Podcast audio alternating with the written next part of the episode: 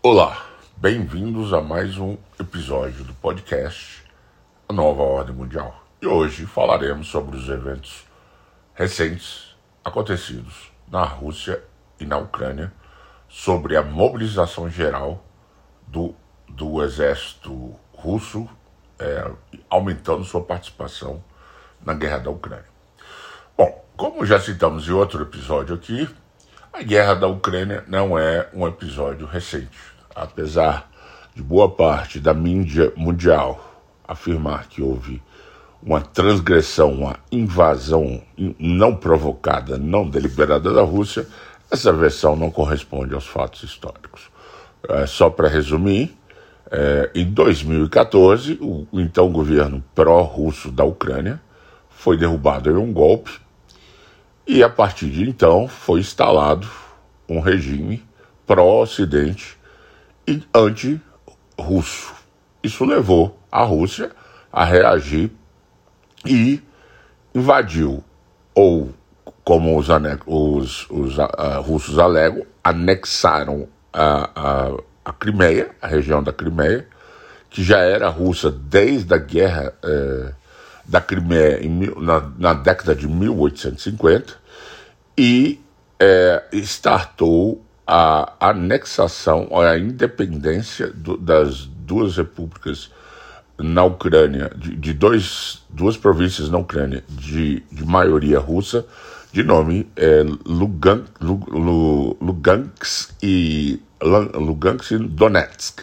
Essa região, é, essa é uma região conhecida como Donbass, é a região industrial da Ucrânia, no leste da Ucrânia, e que agora, em 2022, voltou a ser a, o fronte a, a, da atual guerra. Bom, entre 2015 e 2022, é, aconteceu uma guerra é, entre essas forças separatistas do Donbass e o exército ucraniano.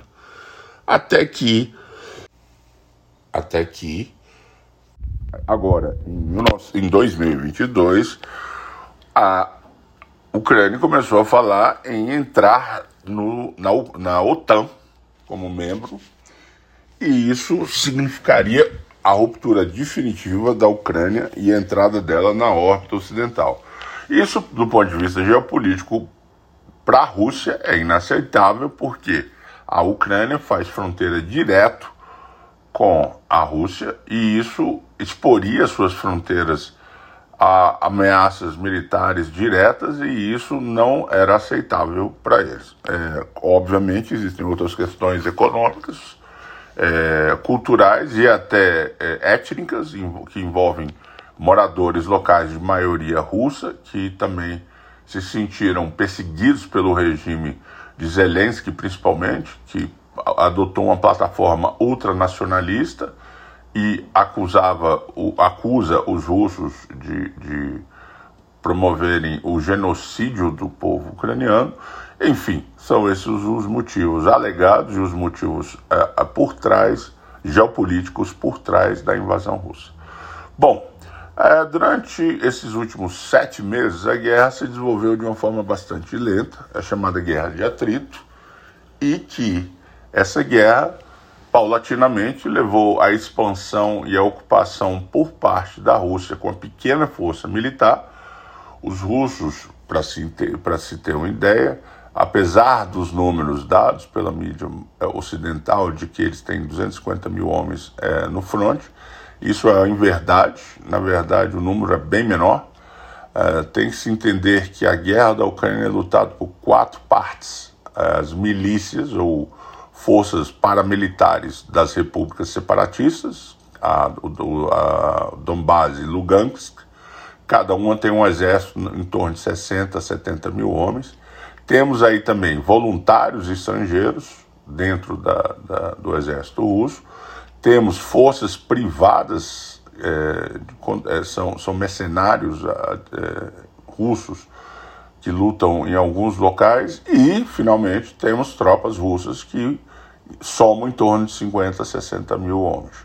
As tropas russas atuam, atuaram até agora principalmente na, na retaguarda, ou seja, operando equipamentos é, como artilharia, é, foguetes lançadores, drones e a Força Aérea Russa. Mas não houve, ou ainda até agora não houve, a participação ativa de, do exército russo na, nos fronts da região.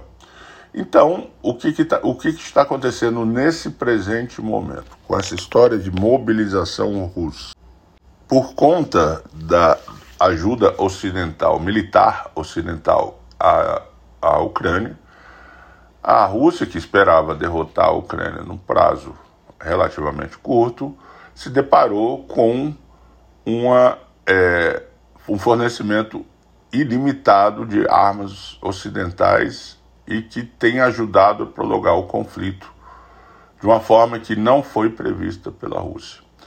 E essa guerra já deixou de ser uma guerra entre Ucrânia e Rússia e passou a ser uma é, chamada guerra de procuração guerra entre o Ocidente e a Rússia, utilizando-se da Ucrânia como pretexto, coisa que foi feita já em outras guerras, né?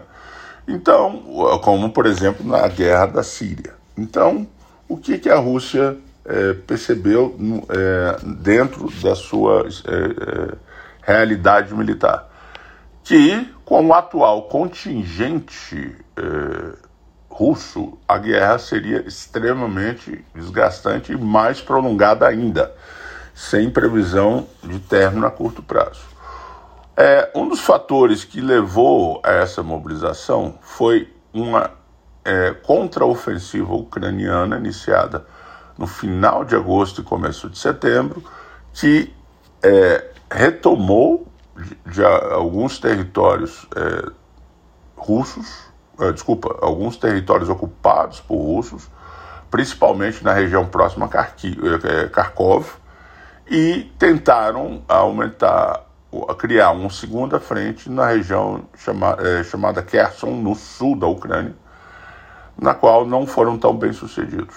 Então, com essas operações militares, a Rússia percebeu que sua atual força não teria capacidade de superar rapidamente o exército ucraniano.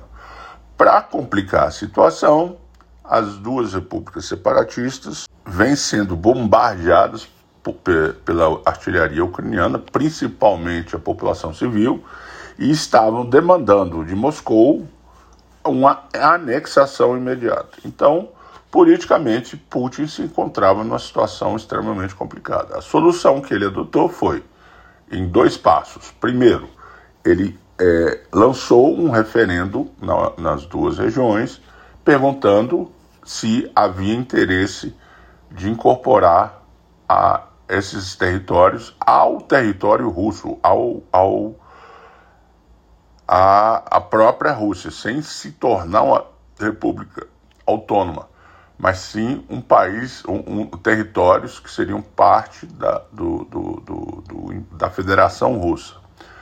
É, e a, junto a essas duas, ou, essas duas regiões foram acrescentadas a região de Kherson e Zaporfíria, que também vão passar por esse referendo.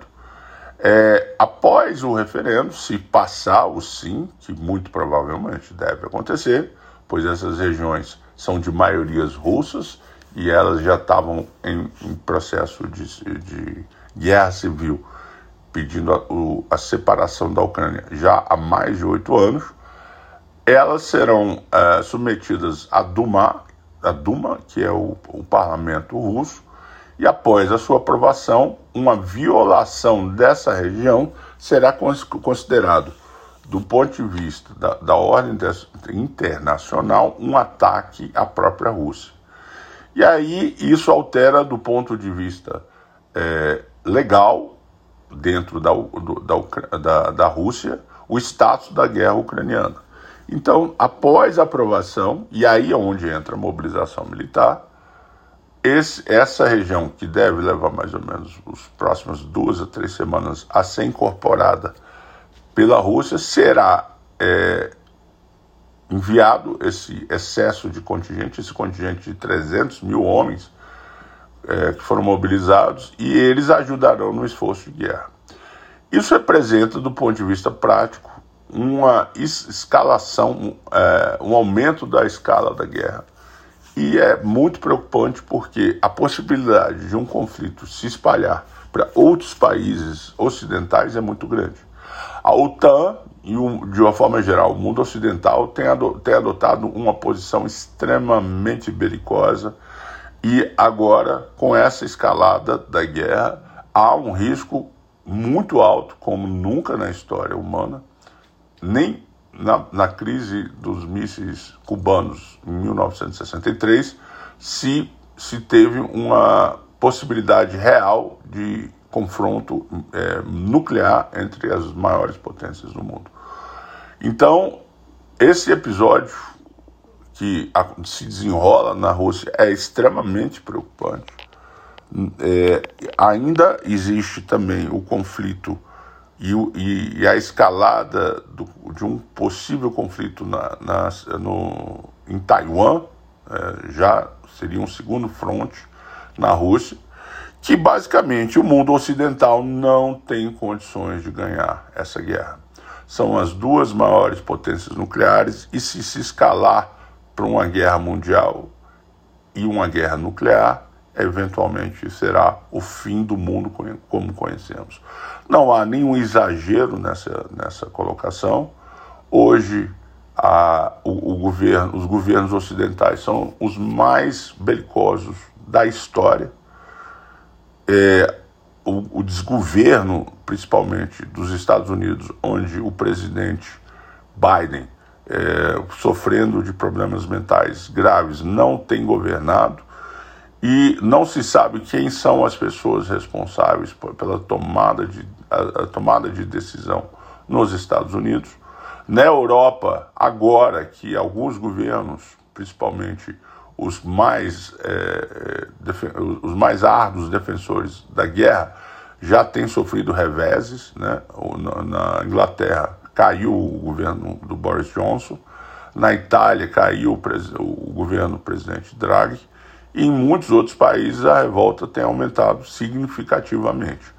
Principalmente porque essa guerra não é uma guerra europeia, por mais que os, o Ocidente tente colocar, foi uma guerra que foi provocada pela expansão ilimitada do, da OTAN em territórios da outrora União Soviética e que levaram a uma reação, infelizmente, da Rússia e que agora se dispõe a aumentar o, a aposta na solução militar e o Ocidente ainda não entendeu a gravidade das ameaças. Então, para deixar muito claro, numa declaração feita no dia 21 de setembro de 2022, Putin afirmou com todas as letras que qualquer ataque a essas regiões será considerado um ataque a território russo e, portanto, passível de defesa com armas nucleares, sempre ressaltando que a Rússia é a maior é, detentora de, de arsenal nuclear do mundo, junto com os Estados Unidos. Não há, há nenhuma possibilidade da Rússia ser derrotada numa guerra convencional sem engatilhar uma guerra nuclear. O mundo irresponsavelmente, o mundo ocidental tem tratado essa guerra como se fosse mais uma guerra da Síria. A guerra na Síria é uma guerra que não tem valor estratégico nenhum para a Rússia, é simplesmente uma questão geopolítica local, mas a Ucrânia ela é parte da realidade da história e do território russo. São, a, a, a Ucrânia tem 30% da população de origem russa que falam russo e que até há 30 anos atrás eram parte da União Soviética. Então, é, essa, esse episódio é, não é um, um episódio que queira aumentar aqui a retórica, não é isso, mas a necessidade de alertar o mundo sobre os riscos é real e o Ocidente, a mídia ocidental, tem colocado a, a Rússia como uma espécie de país incapaz de militarmente conquistar alguma coisa, algo que não corresponde à verdade. É uma mídia que já se submete a uma censura e a uma manipulação há vários anos e infelizmente, não tem passado o tom, a gravidade da situação.